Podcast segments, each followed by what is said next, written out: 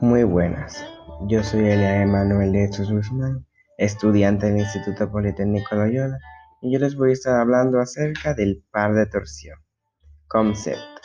El par de torsión es una magnitud derivada de la fuerza, siendo definida como la fuerza aplicada a un cuerpo a una distancia perpendicular de su eje, haciendo que se genere en él una rotación. Este puede ser aplicado comúnmente al torcer un tornillo con una llave ajustable, también conocida como llave inglesa. Asimismo, es aplicado para la medición de la potencia al freno en motores de combustión eléctricos.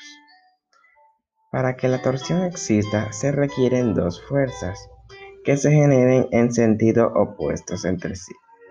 El torque o par es el nombre que se le dan a las fuerzas de torsión. El valor del par dependerá del radio de acción de la fuerza. Medición.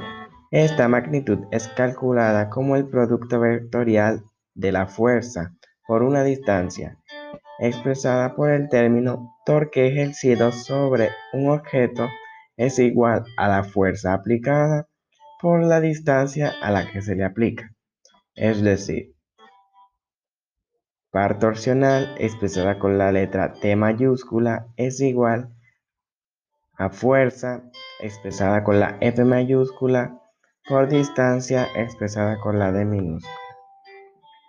De acuerdo con el Sistema Internacional de Unidades, comúnmente conocido como SI, la unidad de medida del par de torsión es el newton metro y su símbolo es el nm, el cual es derivado de las magnitudes fundamentales longitud, masa y tiempo. Gracias a esto podemos decir que un newton metro es igual a un kilogramo por metro al cuadrado entre segundo al cuadrado. Muchas gracias.